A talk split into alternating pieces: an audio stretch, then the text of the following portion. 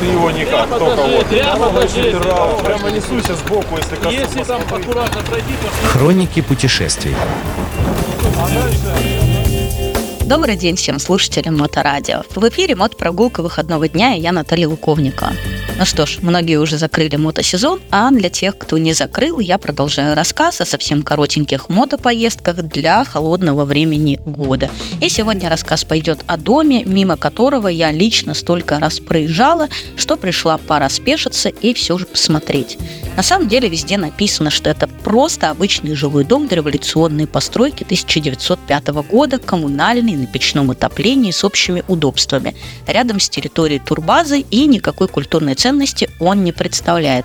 Но я все-таки рылась-рылась в интернете и нашла одну интересную статью. Оказывается, что это одна из дач дома отдыха Мериля по-фински морской, со своим пляжем на 55-60 номеров и 100-120 спальных мест, который был организован в 1924-27 годах финном шведского происхождения Джоном Сонком для членов финского теософского общества. Ну, я думаю, лекцию про теософию читать не будем, но вот э, достаточно такой интересный прецедент. Итак, Джон Сонг был дипломированным врачом, занимался вопросами санитарии, а также был членом-основателем Ассоциации финских крематориев и масоном одной из английских лож, настоящим. В 1933 году Финляндии грянул экономический кризис. Теософское общество объявили банкротом, все его имущество изъяли.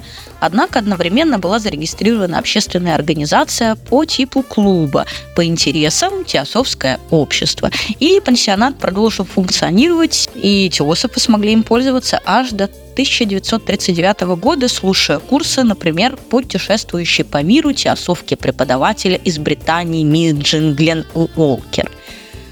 Ну, а, надо сказать, что, в общем-то, в 1941 году Джон Сонг умер и оставил также богатое, немалое наследство обществу. И уже в другом месте, в Финляндии, женщина, которая руководила этим домом отдыха до 1939 года, из денег фонда Сонка стала строить новый дом отдыха.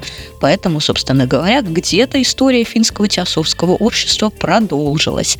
Ну а что касается конкретно данного дома, то после войны дом отдыха превратился в санаторий «Черная речка», построили новые корпуса, деревянные дачи стали обузой, и постепенно от их основной части остались лишь фундаменты и лестницы к реке. Поэтому а, собственно говоря, посмотрев дом, можно еще спуститься к чудесному берегу Черной речки и э, посмотреть на фундаменты, посмотреть на лестницы, и прогуляться, пособирать грибы и, может быть, даже еще что-то интересное найти.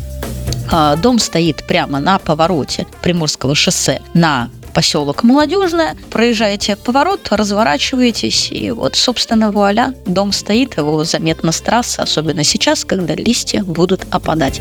Поэтому хорошие вам мотопрогулки выходного дня, не мерзните, продолжайте кататься, но, естественно, аккуратно. С вами была я, Наталья Луковникова. До новых встреч на Мото Радио. Хроники путешествий.